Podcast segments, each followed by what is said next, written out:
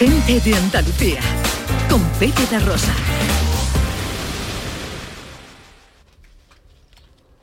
Yo me enamoré de noche y la luna me engañó. Yo me enamoré de noche y la luna me engañó. Otra vez que me enamore será de día y con sol.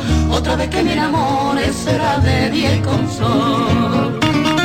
Ya están aquí los dos de Castilla. Hoy, hoy es uno menos, hoy es uno menos. ¿Qué tal? ¿Cómo están? ¿Cómo llevan esta mañana de domingo 12 de junio de 2022? Ojalá en la compañía de sus amigos de la radio lo esté pasando bien la gente de Andalucía. Os recuerdo que la semana que viene no tendremos programa porque Canal Sur ofrecerá una programación especial con motivo de las elecciones a la Junta de Andalucía. El domingo. El domingo, claro. El sábado No, no, sí tenemos el- programa. Elecciones hay solo el domingo. Si hubiera elecciones el sábado y el domingo, esto no había quien lo aguantara ya. Eh, con una y esto no hay quien lo aguante. Bueno, pues el domingo habrá programación especial informativa de Canal Sur para cubrir todo lo que debe ser esta apasionante jornada electoral que habrá de mm, eh, velar por lo que ocurra a los andaluces en los próximos cuatro años. Tiempo para la filosofía con Raquel Moreno Lizana en Telequia Filosófica. Hola Raquel. Hola Pepe, ¿Cómo estás? estoy ilusionada Pepe. Sí. Sí, porque además como el domingo no hay programa, yo he echado mi voto por correo y me voy al camino de Santiago este mismo domingo. ¿Ah, Ese sí? mismo domingo, Ese mismo pero domingo. ya. Bueno. Ya, ya, es que he visto el hueco, he visto el hueco en mi vida, tanto por el programa como por otras cosas, digo, el mundo me está hablando. ¿Sabes? sí, sí, sí. Claro, claro, porque Hacienda me ha, devuelto. con lo que escucha, ¿eh? Claro, eh, claro, el mundo me está hablando y digo, mira, los tenis que traigo, ¿lo estáis viendo? Sí. Son los tenis educados para pegarme la pesa de andar. Ah, o sea que te estás haciendo los pies para... Para pegarme la pesa de andar. ¿Estás entrenando? ¿Cómo estás entrenando? Eso no son Ahora tenis, ya ¿eh? llevo un tiempo, no, son botines, en verdad. Son botas de montaña, Ahí de, está. de senderismo. Ya llevo tiempo sin entrenar porque hace demasiada excesiva calor en Sevilla. Pero yo me iba a andar al parque que tengo al lado de mi casa, de San Jerónimo, pum, pum, pum, pum, pum. Sube escalera. ¿Vas a hacer el camino de Santiago? Sí. Mi recomendación, mi consejo es o te vas a un gimnasio y te andas en una cinta, eh, pero con una pendiente elevada, o sube escalera. Ah, ¿vale? yo vivo en escalera. Vamos, mi bloque tiene escalera, me Pues pongo ahí. entrena subiendo escalera. Te será mucho más liviano el camino de Santiago. ¿Qué camino vas a hacer? El desde Sarria. El más chiquitito. Ajá. El más chiquitito, no me voy a poner en valentona No, desde no, el principio. es la primera vez, Claro, es la primera vez. Y además yo apuesto a que va a ser mi primer camino, no el último. Porque yo soy muy pica para estas Bueno, cosas. tu primer camino va a ser seguro. Claro, pero que Que no va a ser el último. Ahí está, es lo que quiero decir. Yo apuesto que va a ser una cosa que a mí me va a gustar. Qué bueno. Porque a mí me gusta eh, ¿Cuántos ponerme a días? darle vuelta al coco. Una semana. Una semanita. O sea que el domingo además- siguiente está- estás aquí. Ahí está, ¿Te sí, cuenta que sí. el domingo siguiente despedimos la temporada? Claro, no, voy a puede- faltar yo. No puede faltar. No voy a faltar yo, Pepe. Bien ahí, bien yo ahí. lo tengo todo ahí mm, puesto para eso, para llegar, pero con mi, mi alma renovada, que me voy viviendo allí el solsticio, todas las cosas estas que los gallegos dicen que es importante, pues ahí voy a vivirlo. Bueno, hombre, los gallegos y todo el mundo, ¿no? El solsticio de verano que llega ahora, que eh, tantas horas de día como de noche, ¿no? Es el- Eh, sí, el, Ahí el- está. hay la misma. Sí, bueno, sí. nos estamos enreando. Profesor Sí, sí, Carmona, sí, buenos días. Muy buenos días, don Pepe and Family. Ah, hombre, ¿cómo está Oye, usted? ¿Y dónde? Sobre todo dónde. Pues estoy a 22 grados, o sea que ya con eso Bueno, creo qué maravilla. que te lo digo todo. Eso es, tengo usted- Estoy no- en no se Santa Cruz de. Tenerife. Maravillosamente. Mm, siento no haber podido venir porque es que no había avión esta mañana. Tenía una reunión aquí ayer y no, no había avión más temprano. Pero bueno, ya pues me he quedado porque veo que estáis ahí en el infierno y esta noche me toca quemarme ahí con vosotros. No, no, no, pero hoy estamos recibiendo consejos de nuestros oyentes que nos vienen bien para refrescarnos un poquito. Y además esto van a ser dos o tres días nada más. Van a ser dos o tres días, Eh, muy bien, muy esto bien. Luego ya se Ánimo, suaviza sí, señor. todo. Ánimo, profe, ánimo, profe. 12 y 8 minutos. Y quiero escuchar a los oyentes eh, hoy que hablamos de remedios contra las calores, los calores, les calores. 670 940 200. ¿Qué, qué- qué tenemos por ahí? Hola, buenos días. Hola, Hola. eh, soy Moisés desde, desde Malibú. Ay, Malibu Malibu. Beach, sí, claro. Yo cuando llega el verano lo tengo claro. Te va a Malibú. Pasa Rocío, me vengo a mi casita de Malibú y aquí me pego todo el verano. Ah. Cuando pasa septiembre vuelvo. Y el que se tenga que quedar en Sevilla pasando calor en el infierno, pues, ¿qué vamos a hacer? él. Ahora sí que os mando la ubicación, que Venga. pues si queréis dar una vueltecita. Venga, una piña las 5 de la mañana. Oye, máxima envidia, ¿eh? Máxima Sí, envidia. sí, sí, Mm, sí, Qué bonito sí, tiene que ser Malibú. Malibú. 670 940 200 Remedios contra el calor. Hola, buenos días. Buenos días, Pepe y compañía. Soy Nani, de Sevilla. Hola, Nani. Hola, Nani. Dar una enhorabuena por el programa, por Dios, que yo estoy aquí desde las 11, desde las 10 y media, esperándolos a ustedes. Ay, qué todos bueno, los días, ole. todos los fines Gracias. de semana, por Dios. Ole tú. Es un pedazo de programa. Ole. Mira, pues es verdad lo que, lo que tú dices. Yo me ducho con el agua muy caliente y cuando salgo, hombre, no es que tenga frío, pero se nota. Y yo ahora en la cocina, por cierto que estoy metida en la cocina, lo que hago es que me pongo el ventilador en la puerta. Y ahora tengo un bote lleno de agua de fifrí, tú sabes, de esto Sí. de pulverizado. Y ahora yo, que ya te empiezo a sudar, me echo por la cara agüita, me echo por los brazos, por todos lados, y como me está dando el fresquito del, aire- del ventilador, Qué oye, guay. pues se nota. Oye, baja pues la sí. temperatura. Porque, hijo, tengo aire acondicionado, pero la factura de la luz después no te digo nada. Claro. Y darte cuenta que yo vivo en un 14, aquí en Sevilla. Por cierto, soy Nani, no sé si lo he dicho. Sí, lo ha dicho, Nani. En un 14, imagínate dándome el sol en la azotea a las 3 a las 4 de la tarde lo que hace en mi casa.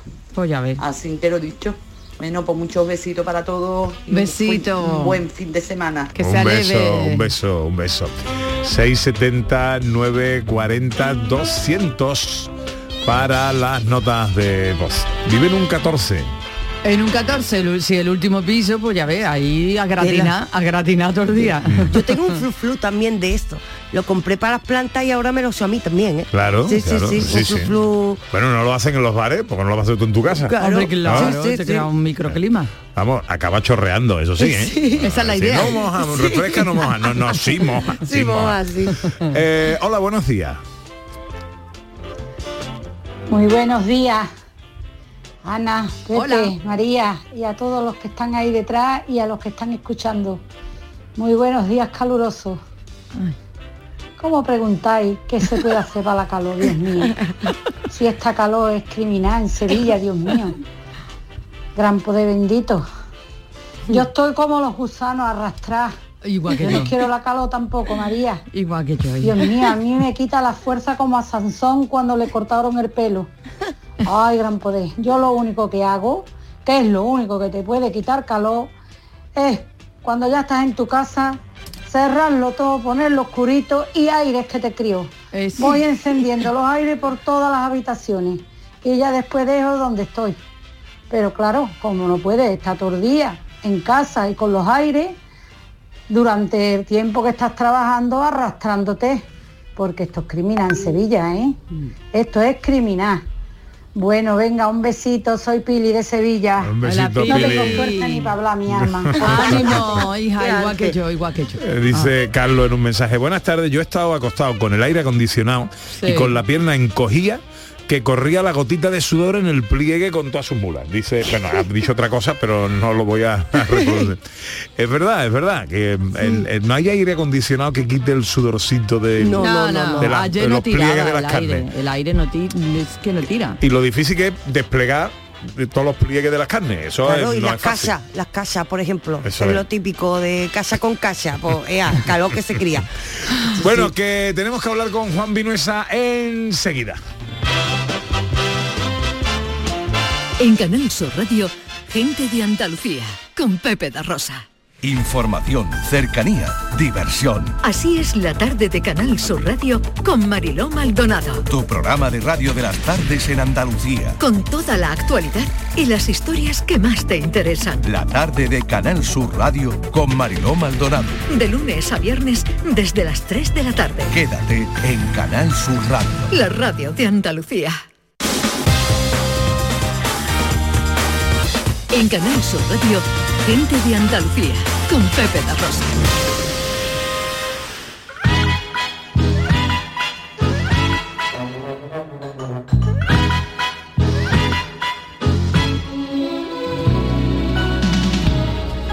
Bueno, que no quede el despiste solo en mi agenda. He dicho antes que el solsticio es el día que igual la noche que el día. No, es una barbaridad. Eso es el equinoccio. El solsticio es el día más largo del año. El solsticio de verano es el día más largo del año. Cosa que disfrútalo, Pepito, porque a ti que te gusta la luz, a partir de ese día ya los días empiezan a ser un poquito más cortitos otra vez. O sea, a partir del sábado, a partir del sábado o del domingo, ¿cuándo es el solsticio? El 21, ¿no? El 21. El Pero, pues, 21. a partir del lunes. Entonces, o del martes, ya esto se acaba. Digo, ya, vamos para atrás. Ya, Ya- vamos para No, atrás, el verano no, ya quisiera yo. A partir de ahí No. ya tenemos que ir preparando ya los mantecados. Bueno, Pero eso. que queremos hablar con Juan Vinuesa, ¿por qué? Hombre, ¿por qué? Pues porque la UNIA va a poner en marcha, bueno, ya está puesta, ¿no? La escuela de interpretación con seis cursos para actores profesionales y para amateurs. Una cosa interesantísima que está dirigida por nuestro querido Sebastián Aro, pero que además cuenta con profesores para estos cursos tan gente tan tan interesante y tan formada y a la que queremos tanto como nuestro Juan Vinuesa. La UNIA es la Universidad Internacional de Andalucía. Y Juan Vinuesa es nuestro querido amigo. Eh, Juan, ¿cómo estás?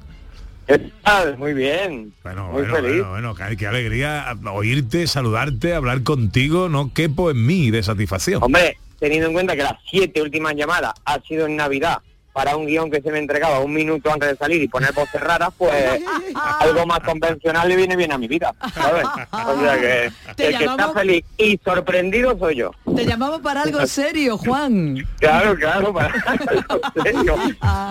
Totalmente. Bueno, nosotros eh, somos inmensamente felices de haber perdido el equipo del programa a Juan Vinuesa por mor de su éxito profesional, No triunfando como actor en Madrid, por media España, de giras teatrales, de producciones. De profesor y dentro de nada también de presentador y conductor de una gala importantísima, ¿verdad, Juan?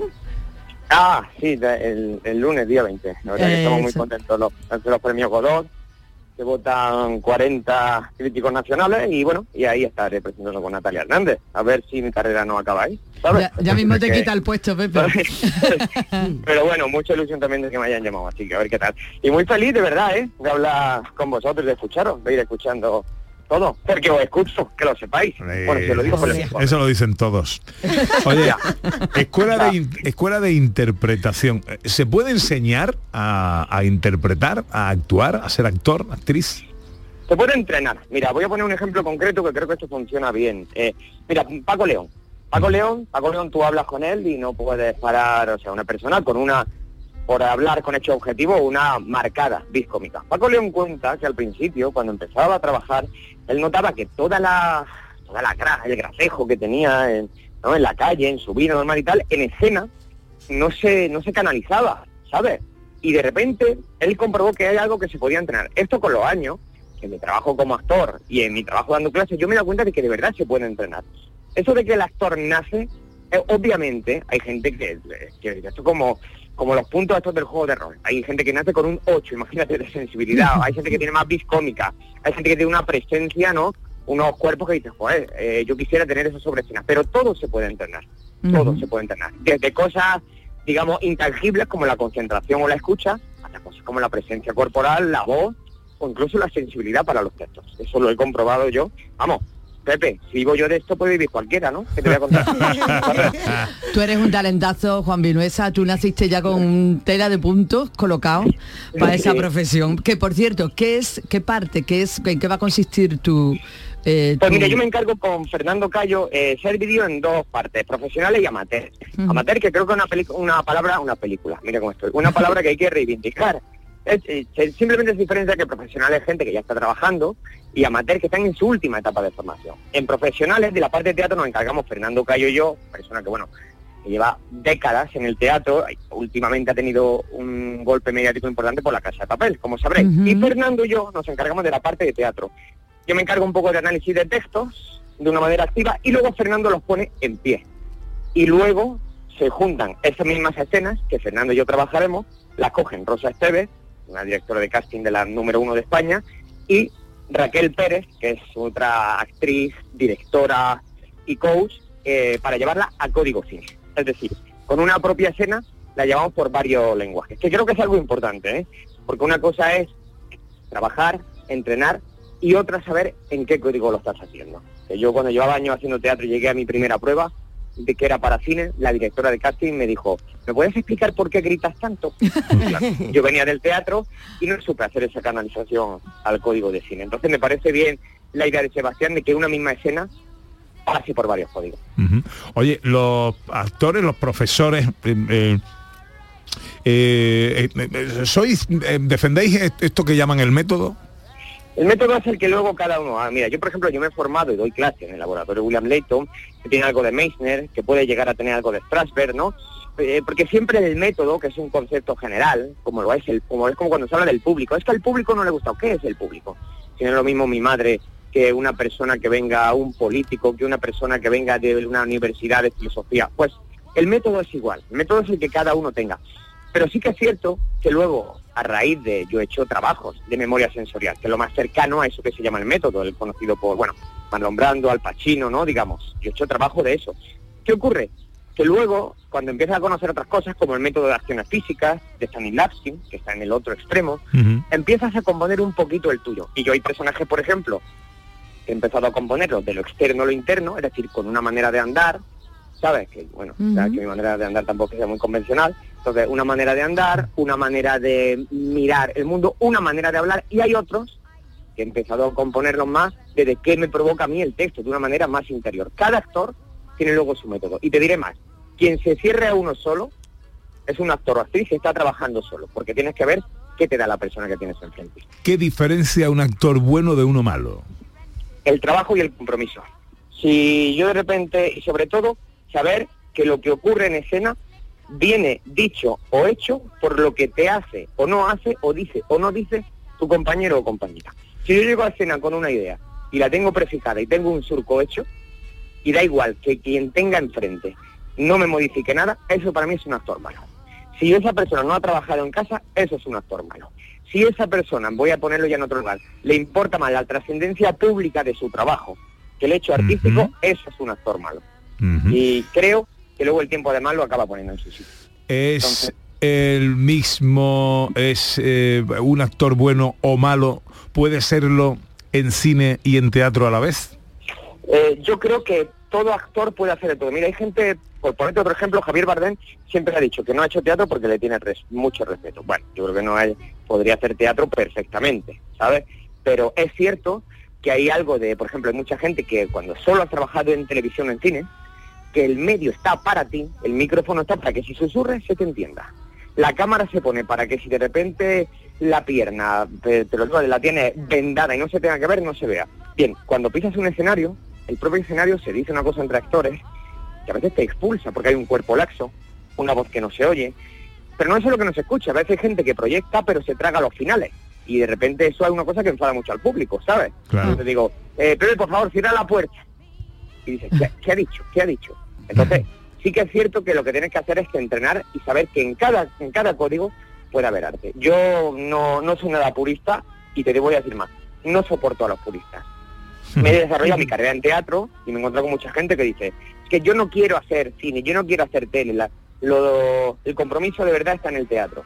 Discúlpame, pero ¿quién no ha visto películas o eh, series en las cuales el trabajo que hay es, es tremendo? Entonces, se puede ser buen actor en cine o en teatro si eres libremente y no eres purista.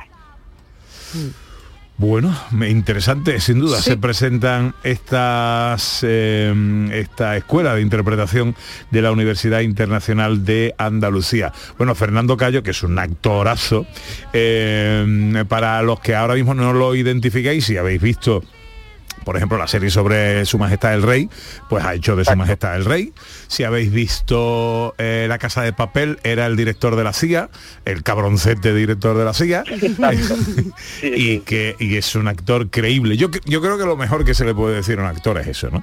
Que es un actor Claro. que, que cuando hace de algo te lo crees, ¿no?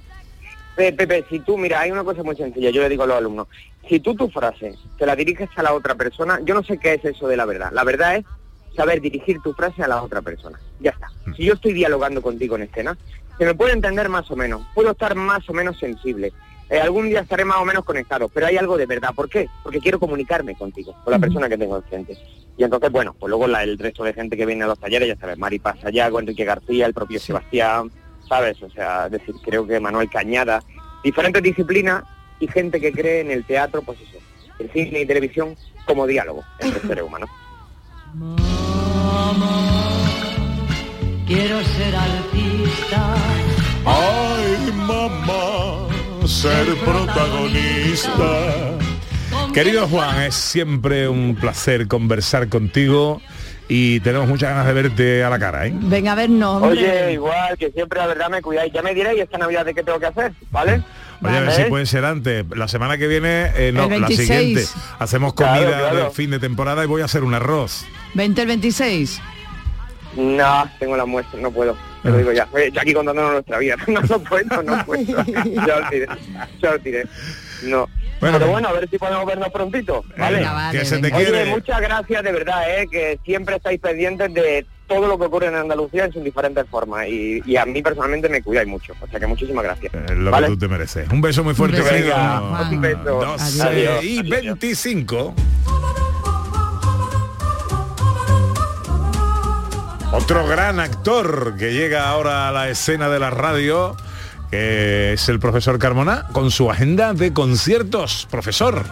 Bueno, con grandes noticias porque mm, hay que avisar a toda Andalucía que ha empezado el Festival de Música de Granada, que es uno de los grandes encuentros musicales del país y que, bueno, ya empieza esta semana próxima y bueno, viene una de las grandes personalidades del piano, Ivo Pogorelic, que va a tocar eh, obras de Chopin y, va a ser fantástico porque realmente es una de las grandes figuras internacionales. Y mira, te voy a, poner para que empecemos a escuchar a, a Ivo Pogorelic eh, su barcarola en fa sostenido mayor de Chopin.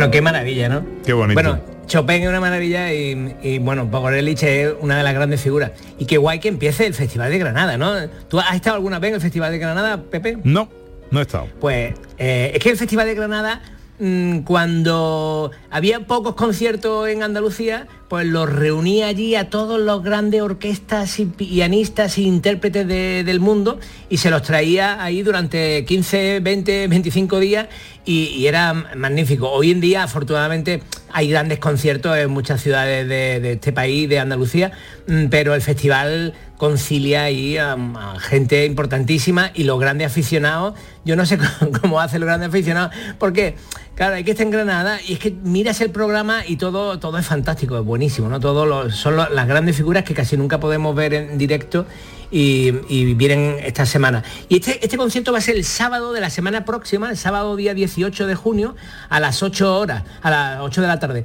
Pero vamos, que yo aconsejo a la gente que se mire el programa ¿no? de- en internet de- del, del Festival de Música mm, de Granada y vean eh, que hasta, hasta durante todo el mes de julio va a haber conciertos y que elijan alguno y que se den el viajecito a Granada para ir al, al Palacio Carlos V. Tú fíjate, da un concierto, ahí, ahí tocan grandes orquestas en el Palacio Grande Carlos V o en el Auditorio Manuel de Falla como, como este concierto del pianista Igor Pogorelic, que también va a tocar la sonata para piano en si menor eh, y también la fantasía en fa menor. Mira qué bonita la fantasía, escúchala.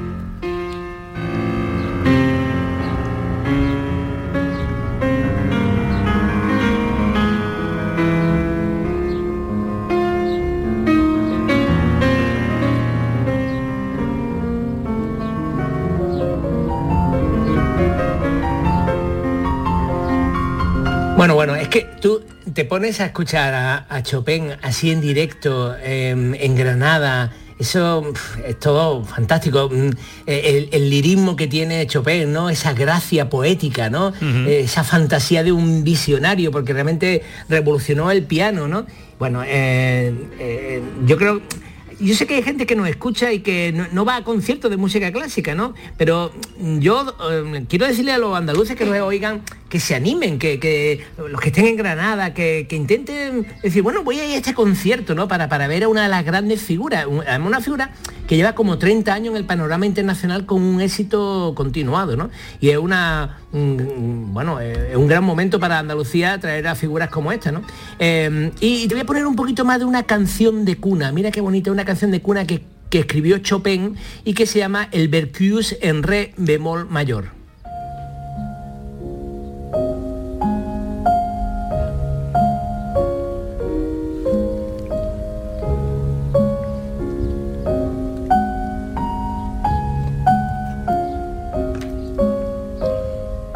Chopin en estado puro. Sí, señor. Y además puedes ir a Granada y ver la puesta de sol más bonita del mundo, la que se ve desde el mirador de San Nicolás. Efectivamente, bien traído, profesor. Qué bonito suena, qué bonito. Mira, voy a, voy a utilizar a Chopin para leer una poesía que nos manda Antonio Muñoz eh, para aliviar el calor. Voy a, a esperar los pitos. Lo de aliviar la calor es pura filosofía. Si quieres la solución, que suene en el transistor mi gente de Andalucía. Mi rubio es la alegría de algún cante afinadito, uno espuchero a la entrada y entre risa y carcajada sale gazpacho fresquito. Carmona es el rebujito que alivia la calentura, entrar en su sinfonía es como una ducha fría de belleza y de cultura. Iges es la magia pura de un rato de chiringuito, pero lo mejor hermano, ese truco para el verano, es pegarse un peladito. Mi Raquel es un bañito a orillas del corazón, que al pasar por la caleta se me vuelve majareta e invita a un tinto a Platón. Dani es esa receta que alinea cualquier poeta y en un minuto es frescor. Un lo que sea con limón, el alma de mi Pepito. Canícula que achicharra y el templa con su guitarra en la proa de su barquito. Mi Raquel es cacharrito, tecnología para el calor y mi María es esa foto que va buscando piropo por la playa del color. Irene es siempre el timón de ese barquito del sur y mi Anita querida le va poniendo a la vida, como siempre, el punto azul. Mi poeta. Qué grande. Qué grande. 12 y 31. En Canal Sur Radio, gente de Andalucía con Pepe da Rosa. Canal Sur Sevilla. ¿Eres de los que se desesperan cuando no carga un vídeo en YouTube? Vente a Unicable y combina nuestros servicios de fibra, móvil y televisión como quieras. En Unicable encontrarás tarifas de otro planeta. Visítanos en La Rinconada, Umbrete, Cantillana, Santiponce, La Puebla del Río, San José de la Rinconada y Alora, en Málaga. Encuéntranos en unicableandalucía.com. Recuerda, tu operador local es Unicable. Bienvenidos a Sacaba. Mil metros de electrodomésticos con primeras marcas. Grupos Whirlpool, Bosch y Electrolux. Gran oferta. Microondas Whirlpool de 25 litros con grill de 900 vatios en acero inoxidable. Antes 179 euros. Llévatelo ahora por solo 79 euros. Y solo hasta fin de existencias. Solo tú y Sacaba. Tu tienda de electrodomésticos en el Polígono Store en calle nivel 23. Sacaba. Si te gusta el show del comandante Lara y quieres disfrutar en directo en el programa, ya puedes estar como público. Envíanos un correo electrónico a la dirección invitadoscomandante@rtva.es. Te aseguramos que no te arrepentirás. Las peticiones se atenderán por orden de llegada. El show del comandante Lara, este domingo en la medianoche. Quédate en Canal Sur Radio, la radio de Andalucía. En Canal Sur Radio, gente de Andalucía, con Pepe da Rosa. Para Sofía la noche tiene algo especial, un algo nuevo y seductor, y se divierte bailando hasta el amanecer. Sofía es nuestra mujer del pensamiento, de la palabra. Eh, Raquel Moreno Lizana, entelequia filosófica, hoy hablando de la fenomenología de la percepción. Sí. ¿Esto qué es lo que es? A ver, esto es un campo que este es mi favorito, yo lo reconozco. Entonces esto es estudiar cómo percibimos el mundo. Esto nos lleva a la conciencia, a un montón de cosas raras, pero tú sabes que a mí me gusta hablar para que nos entienda la gente. Eh, efectivamente. Entonces, como no voy a explicar todo de la fenomenología de la percepción, yo voy a traer un problema ordinario que me parece que, y además que lo estudia este campo. Y es por qué recordamos unos anuncios más que otros. Ese primo de Sumosol, por ejemplo, ¿no? ¿Os acordáis? Sí, claro. Eh, El de el que limpiaba con los algodones, que limpiaba El algodón no engaña. el algodón no engaña, ¿no? Estos anuncios que no se nos olvida. Pues por ejemplo, esto lo estudia la fenomenología, la percepción, porque esto tiene que ver con cómo recibimos la información a través de los sentidos. Entonces voy a contar por qué se nos queda esto grabado y para colmo, para rizar más el rizo y para que nos riamos un poquito, lo vamos a contar con unas investigaciones que han hecho recientemente en el MIT Fenomenólogos de la Percepción junto a científicos cognitivos de cómo encontramos a Wally. El, el famoso Wally. El famoso sí, sí, ¿dónde está Wally? Con las rayas, pues ese Wally nos va a ayudar a entender por qué unos anuncios mm, se nos quedan más que otros. Qué bueno. Fíjate tú cómo el- rizamos el- rizo. el- el- en el marketing publicitario interviene la filosofía, claramente. Esto se llama, dentro de la filosofía, entraría lo que es la fenomenología la percepción y dentro de esto se creó con... La fenomenología habla mucho con las ciencias cognitivas, ¿no? Tiene un diálogo ahí porque estudia mucho la mente. Entonces siempre está en diálogo con otros campos. Y de ahí surgió muy recientemente el neuromarketing. Y esto es que se utilizan los conocimientos neurocientíficos que salen de este tipo de estudios pues para manipularnos un poquito. Claro. claro, Esto claro. Es, es lo que hay. Esto tiene sus cosas buenas porque nos acordamos de muchas cosas que y esto también puede pasar en los programas de televisión, no solo en los anuncios, pero claro, ya sabemos cómo es el marketing, ahí es donde se le da más fuerte. Y entonces vamos a ver cómo, Venga. cómo pasa eso, ¿no? Mira, unos estudiosos en el MIT se les ocurrió decir, esto lo vamos a estudiar averiguando si, conseguimos averiguar cómo encontramos a Wally, conseguimos averiguar cómo memorizamos ciertos elementos dentro de un anuncio. Y esto es lo que se pusieron a investigar. Y entonces había dos hipótesis. Reconozcamos ese Wally, por ejemplo, que solemos buscar, está lleno, eh, está en una imagen que está llena de un montón de cosas, de un montón de gente, de un montón de estímulos. Es decir, normalmente Wally lo esconden bastante bien. Pero todo el mundo sabe cómo es Wally. Todo el mundo sabe que Wally tiene una camiseta de rayas, todo el mundo sabe que tiene esa gafita, esa bufanda. O sea, lo tenemos en la mente, pero hay muchas cosas. Y entonces dijeron los, eh, los filósofos y los neurocientíficos, entre ellos, dice, aquí hay dos posibilidades. Una, percibimos, nuestra mente percibe como si fuera un escáner, es decir, imaginémonos que de repente tenemos una imagen con muchas cosas y hay un escáner como en los ordenadores que va punto 1, punto 2, punto 3, escaneando toda la imagen hasta que da con Wally. Esta es una, una hipótesis. Y la otra hipótesis era, vemos la imagen completa y después hay otra parte del cerebro que trabaja como un escáner, ¿no? Están las dos cosas. Pues resulta que se combinan ambas cosas cuando siguen las investigaciones. Y que es sorprendente cómo somos capaces de percibir elementos pequeños, que ojo, yo estoy poniendo el ejemplo de Wally, pero esto explicaría por qué, por ejemplo, a veces vamos por la calle y escuchamos una conversación ajena y somos capaces de enfocar esa conversación debajo de todo el ruido de la calle. Esto es como somos capaces de en un ambiente muy cargado enfocar en una cosa muy pequeña. Esto es ayudar a entender cómo percibimos el mundo. Pues bien, resulta que cuando se ponen a investigar, lo primero de lo que se dan cuenta es que efectivamente el cerebro tiene algunas eh, neuronas que trabajan, que tienen un trabajo muy específico. Por ejemplo, neuronas que detectan el color. Y dentro de las neuronas que detectan el color, algunas están más especializadas en detectar colores como el rojo, por ejemplo. Neuronas que detectan los rostros. Hay neuronas específicas. Entonces, ¿qué, qué vamos averiguando? Cuando decimos voy a buscar a Wally, el cerebro recupera la información de cómo es Wally. Entonces tenemos ahí como una fotografía. Y ahora imaginemos O sea, que el cerebro inconscientemente, bueno, Sí. inconscientemente no, conscientemente encarga a esas neuronas que localicen aquello que está buscando. Claro, el cerebro primero recupera la imagen de Wally, dice, ¿quién es Wally, no? Ah, Eso, ¿cómo lo- La lo visualiza? Ahí Vale. está, lo visualiza por un lado. Y entonces enciende, imaginemos que un ojo, una especie de escáner, y al mismo tiempo llama a unos detectives y le dice, ayudadme, ¿sabes? Que son esas neuronas que dices tú, ayudadme, detective que detecta el color, busca el color rojo en la imagen. A otra neurona dice, detective que detecta las, La las caritas. Pues ve buscando, ve buscando esa cara que hay en la foto.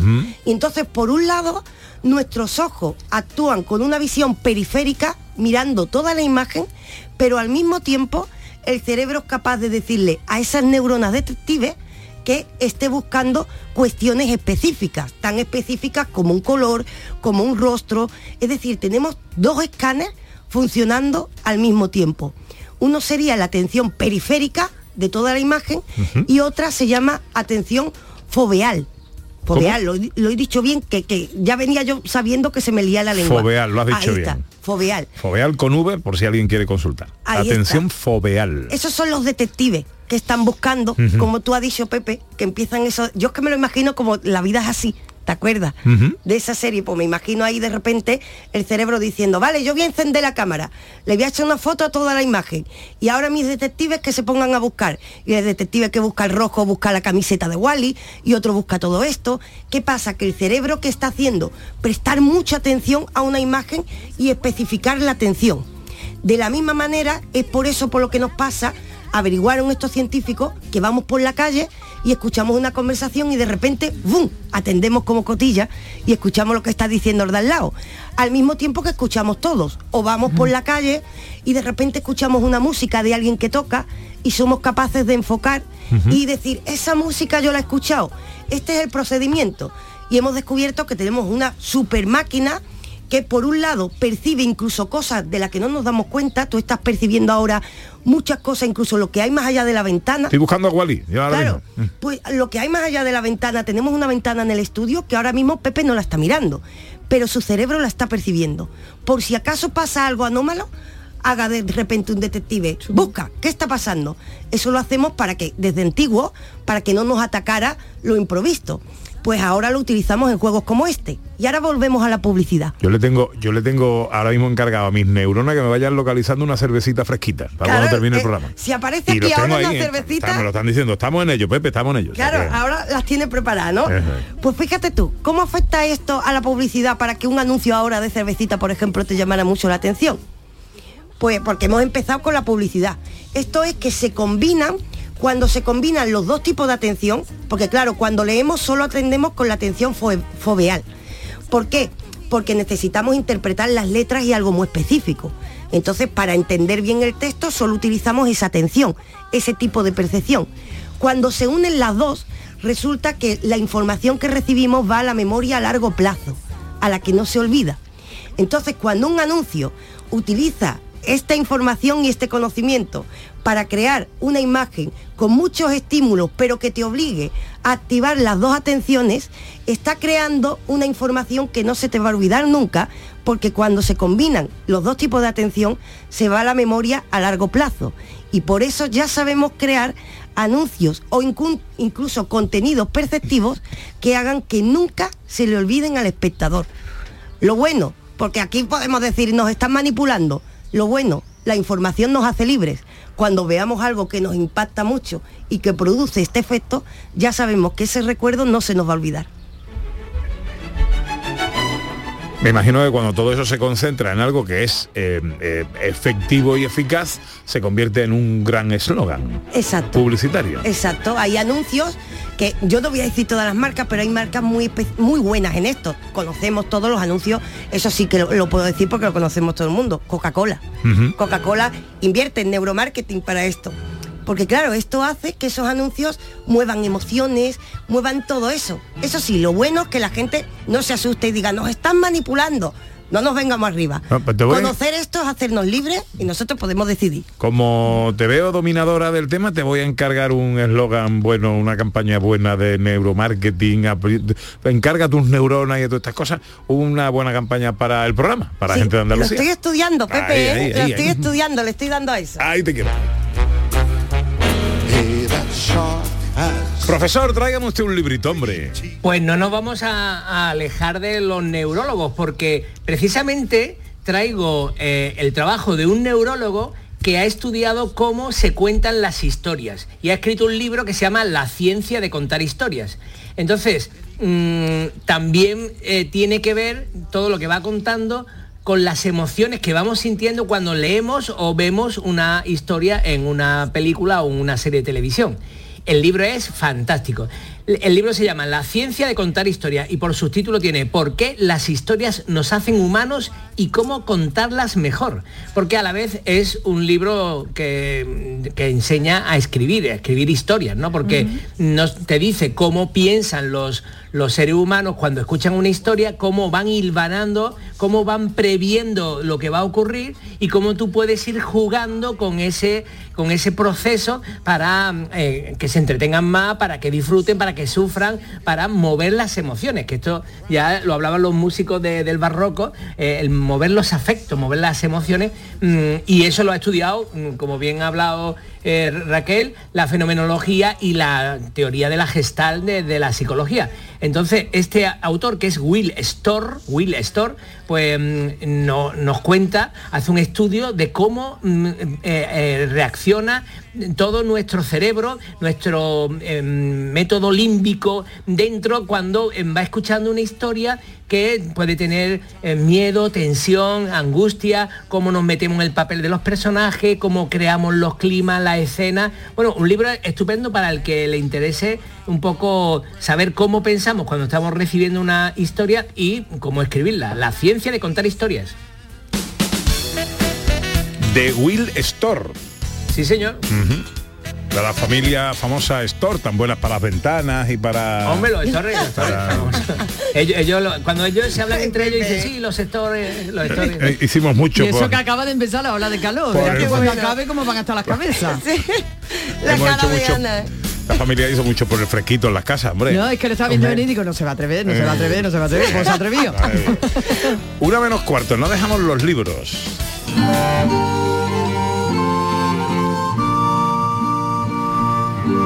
Y es que el patrimonio documental es muy importante. Hay documentos y libros que nos hablan de nosotros mismos, que nos sirven para explicar nuestro presente. Tenemos documento del mes en Jaén, Ana.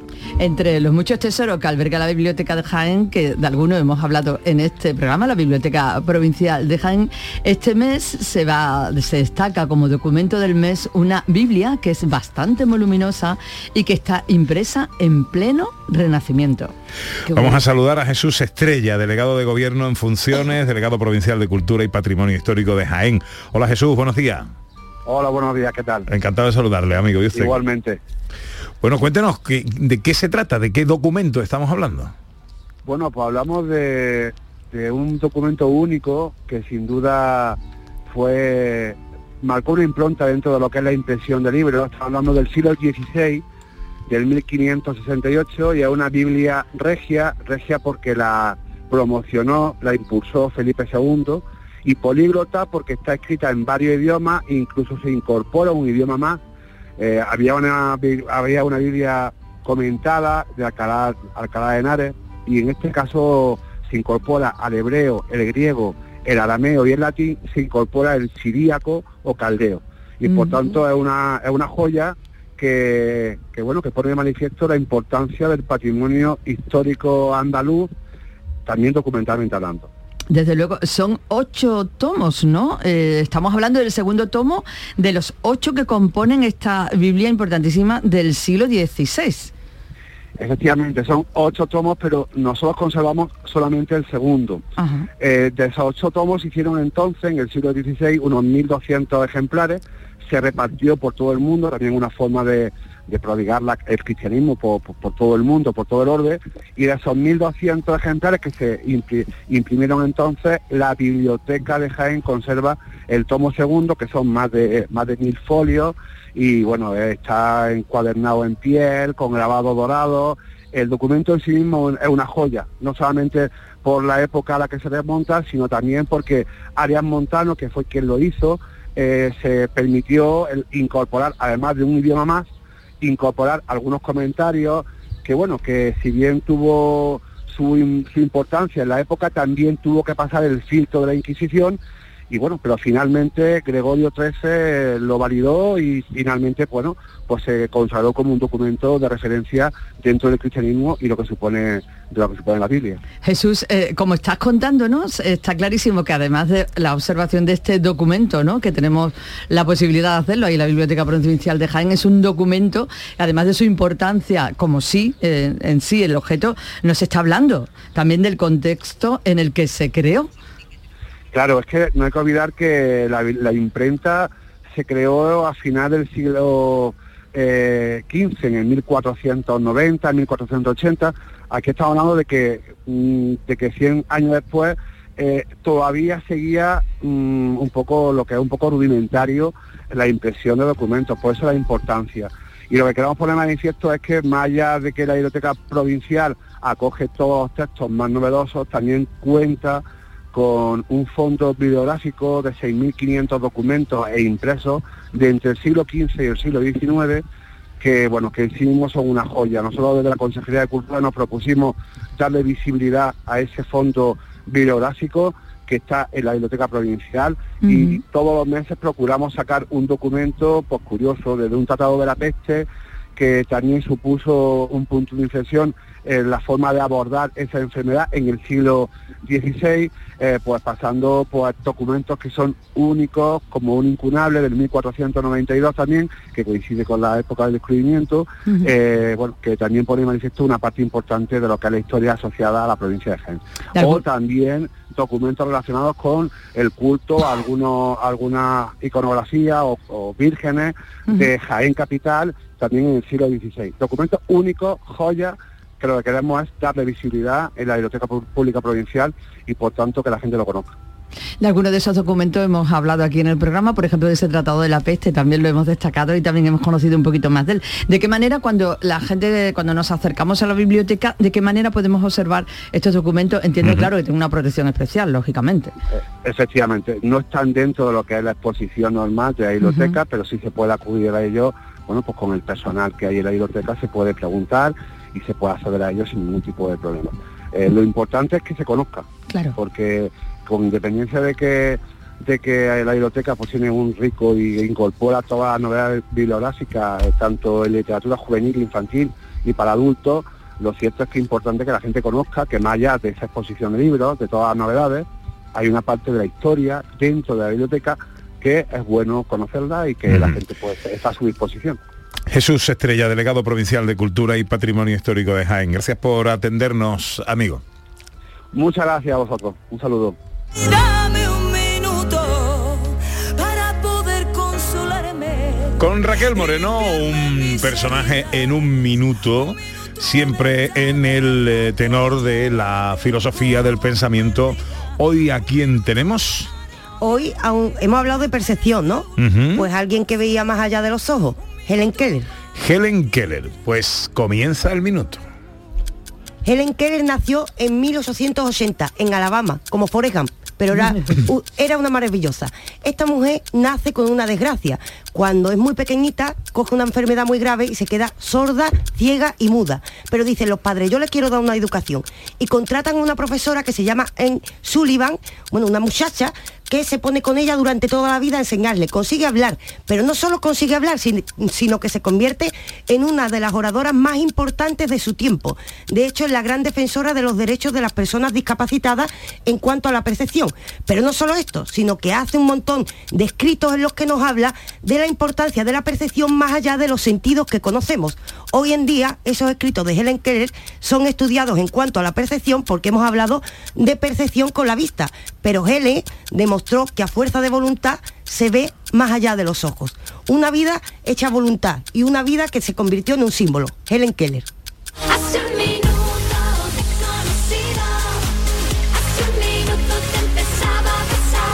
En un minuto y sin leer. No, no, no, no lee nunca. No, no lee. No No lee lee. nunca, ella se sabe el personaje y el minuto está controlado mentalmente. Y porque hay que sacarlo del corazón, Pepe. Se quedó Aquí ciega. tenemos que hablar del desde el corazón, ¿no? Se quedó sorda y ciega Sí. y, Y muda. Y muda. Y ojo, que Y ¿sabes cómo le enseñaron a hablar? Eso te digo la curiosidad. Tocando los labios de las personas que hablaban. Ella cogía la vibración, por eso esto se estudia, porque se está intentando entender esto. Qué barbaridad. Ella tocaba los labios, la profesora le ponía los labios y le decía palabras. Y con la vibración conseguía imitar la vibración, porque ella no se escuchaba hablando. Claro, ella era, Madre bueno, era Ella o sea, imitaba no el te- movimiento. No tenía ningún problema para hablar, el- su problema era el era oído, el oído. claro. Y entonces, ¿qué pasa? A partir de ahí consigue hablar, pero se convierte en una de las oradoras más importantes de nuestra historia moderna. De lo que es capaz el ser humano y no tenemos ni idea. Cuando se Digo, ponen, es que no bueno. ponemos. Sí, un símbolo, Nos ponemos ¿eh? atontados y ya está. Digo. Sometimes you wanna go where everybody knows your name. Profesor, ¿qué toca hoy? ¿Película o serie? Serie, serie.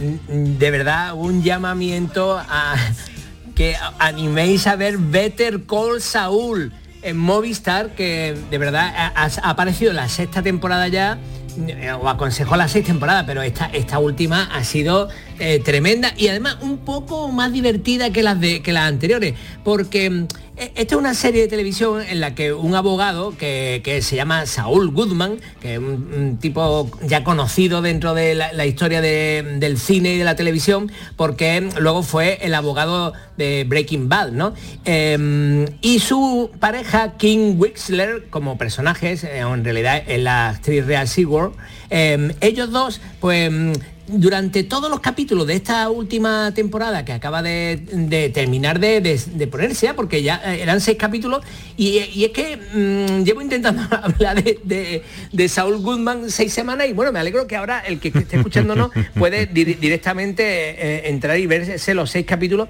Se ponen a hacer mm, pequeñas maldades a un abogado, a un abogado jefe de una eh, de un despacho de abogados que lo había echado. Había echado a Saúl Goodman y entonces le van haciendo, en cada capítulo le van haciendo una pequeña perrería muy bien planificada.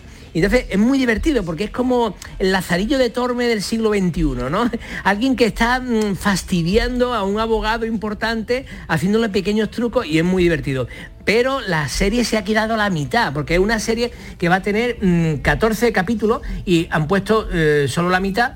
Eh, y ahora mm, eh, en julio van a poner el resto de, los- de los capítulos de esta última temporada. Además la última porque ya enlazaría con Breaking Bad, que ya el que quiera puede verse esta precuela de Breaking Bad, que es Better Call Saul en Movistar, en ve las seis temporadas y luego ya si quiere pues mm, se ve desde el principio el Breaking Bad completo. Y, mm, y se ha quedado emocionantísimo lo que pasó en el último Paciencia. capítulo. Dios mío, os animo a verla. Yo me animé a ver Breaking Bad y no me he arrepentido más de algo en mi vida. ¿eh? Hombre, de cuando viste Memorias de África. Uf. También, Uf, ¿no? También, también. Oye, se me ha olvidado poner el, el, el- el tráiler, ¿no? No, ¿Tienes no. el tráiler por ahí? No, te da tiempo ya, ¿no? Lo- eh, es que el tráiler es solo música y lo hemos estado escuchando mientras usted hablaba. Ah, ¿verdad? Bueno, ¿de qué palabra nos pasamos hoy? Enseñar.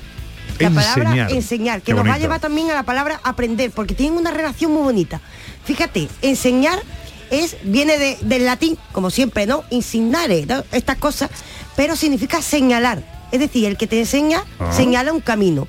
Pero es que fíjate que aprender viene de prender, coger. Es decir, el que enseña señala un camino y el que aprende lo coge no desde la libertad. Si no es voluntario, estamos hablando de instrucción, que no es por supuesto educación. Y me parece importante tener estas palabras en la mente.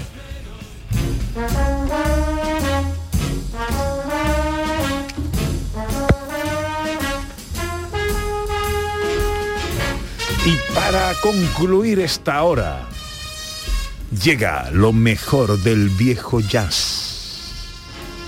You are the promised kiss of springtime that makes the lonely winter seem long. Es la Fitzgerald, es la Fitzgerald cantando todas las cosas que eres y dice, una y otra vez he anhelado la aventura, algo que hacer para que mi corazón latiera más rápido, ¿qué anhelaba? Nunca lo supe. Encontrar tu amor, he encontrado mi aventura tocando tu mano, mi corazón late más rápido, todo lo que quiero en todo este mundo eres tú. that lights a star. The dearest things I know are what you are.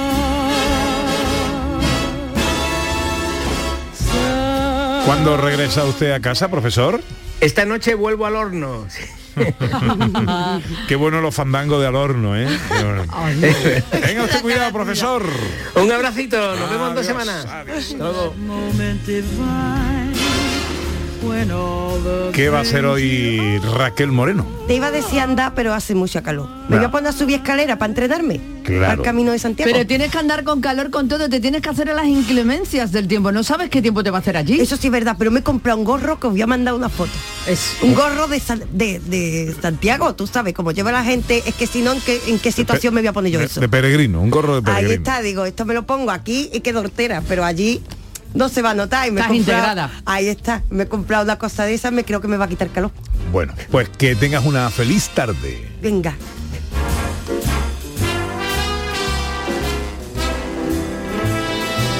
Enseguida llega la información inmediatamente después y sin solución de continuidad nuestra tercera y última hora de hoy. Llega la fotografía con María Chamorro. Llega la ciencia con José Manuel Iges. En ciencia, por cierto, hablaremos de microalgas. Proyecto de una científica andaluza para regenerar suelos y aire. Tendremos música en directo con el gran Gaby que viene a contarnos lo último que ha hecho el tío que es buenísimo.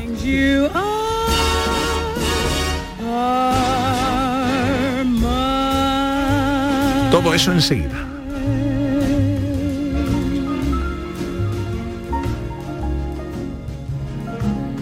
En Canal Sur Radio, gente de Andalucía, con Pepe da Rosa.